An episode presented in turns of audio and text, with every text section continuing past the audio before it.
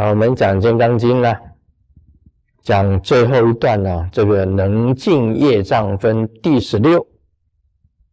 须菩提，若善男子、善女人，以后末世有受持读诵此经所得功德，我若据说者，或有人闻，心则狂乱。无以不信，须菩提，当知是经义不可思议，果报亦不可思议。啊，释迦牟尼佛是这样子讲，这个经啊，不容易，不容易去理解，因为它本身呢，非常的。深奥，它的义理蕴藏着，它的意义里面呢，蕴藏着很深的道理在里面，是不容易理解的。啊，《金刚经》本身不容易理解，因为它是经王，不容易理解，所以有人听到了，不一定会相信。就算相信了，他也会有一些疑惑。这个经义啊是不可思议的，也就是讲说，这个《金刚经》的义理是不可思议的，它的因果报应呢，同样也是不可思议的。它的因果报应同样也是不可思议的。这释迦牟尼佛主要的讲的。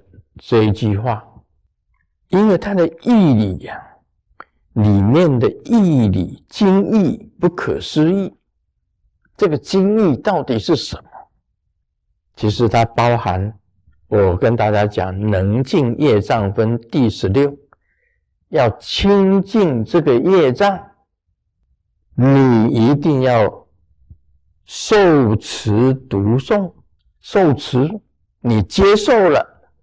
你持了，你修行了，把它实践了，啊是读诵，你能够读，也能够诵，但是你也接受了，你也能够把它实现了。受持这两个字非常重要。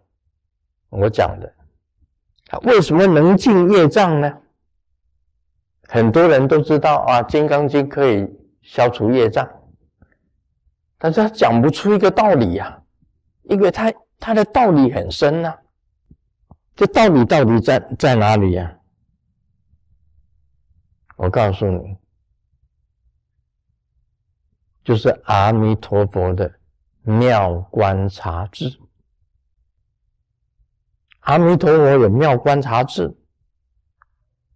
所以五字当中啊，阿弥陀佛占的是妙观察智。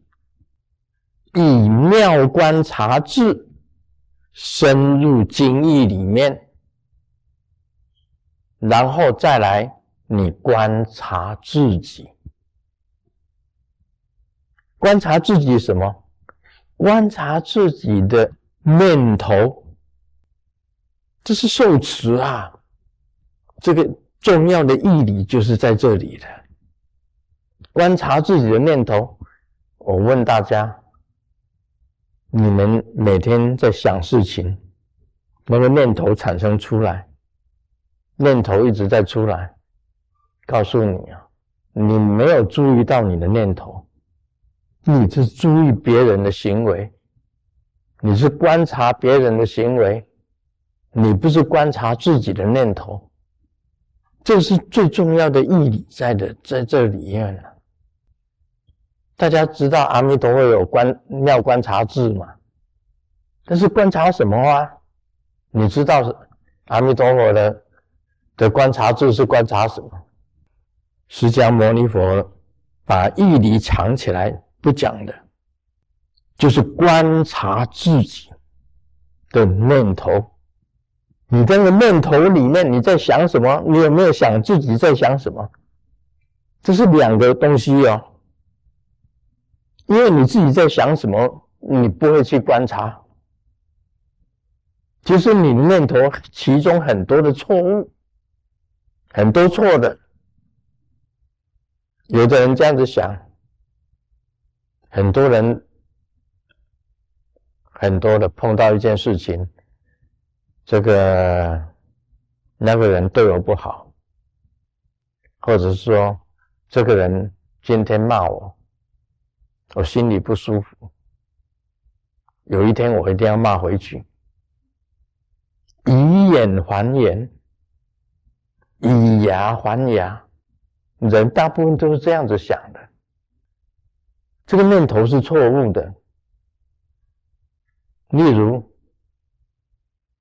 好像是说我们平时像那个杀生，这没关系吧？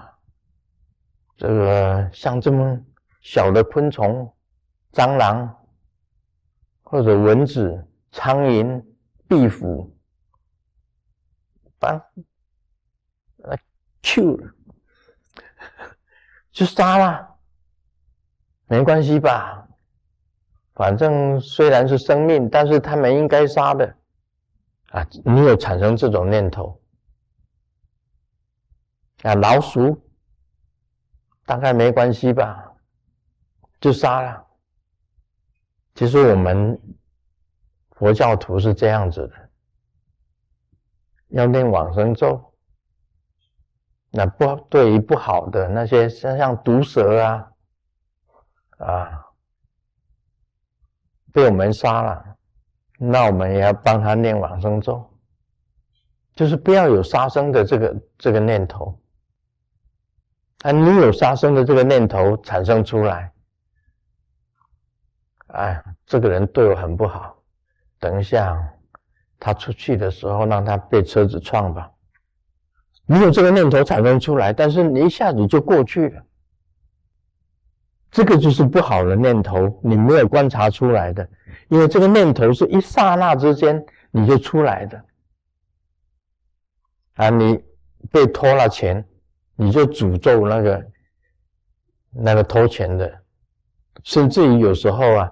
你看到钱，反正没有人看到，那我就在地上捡到钱，我就当为自己的。那个念头本身来讲，那那种念头都会有的。看到好的东西啊，厨房里面有好的锅子，我没有讲别人买的锅子，我就把它带回去自己煮，反正拖了，没有人知道。我自己煮也没有人知道，拿回到我家去煮，也没有人知道。这种念头都是不对的，那是偷的念头。你以为都是很轻的，其实都是这个念头都不对的。另外，啊，男生看到女生觉得很漂亮，这个女生很漂亮，印在你的脑海里面，常常想他。而且变成另外一种形象出现，而女生看到很潇洒英俊的男生，高富帅的男生，女生把它印在你的你的脑海里面，然后产生另外一个幻想出来，这个念头也是不对的，这种念头也是不对的，很多的念头都是不是很不是很很正确的。你有没有观察你的念头？《金刚经》里面是讲，你要观想你的念头，把负面的念头全部给它停止，正面的念头给它增加，这样子才可以能尽业障分。重点在这里啊，你要清净你的业障。怎么样子才能够清净你的业障？你观察自己的念头，因为念头以后会产生行为。你清净了自己的行为以外，还要清净你自己的念头。你是以观察自己的念头跟观察自己的行为，对不对？来清净你自己本身的业障。这重点在这里哦。你如果刚刚念过。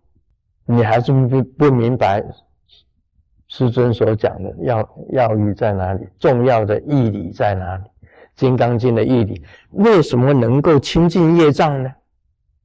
是因为你用妙观察智来观察你的念头跟行为，把负面的全部清除掉，正面的给它延长。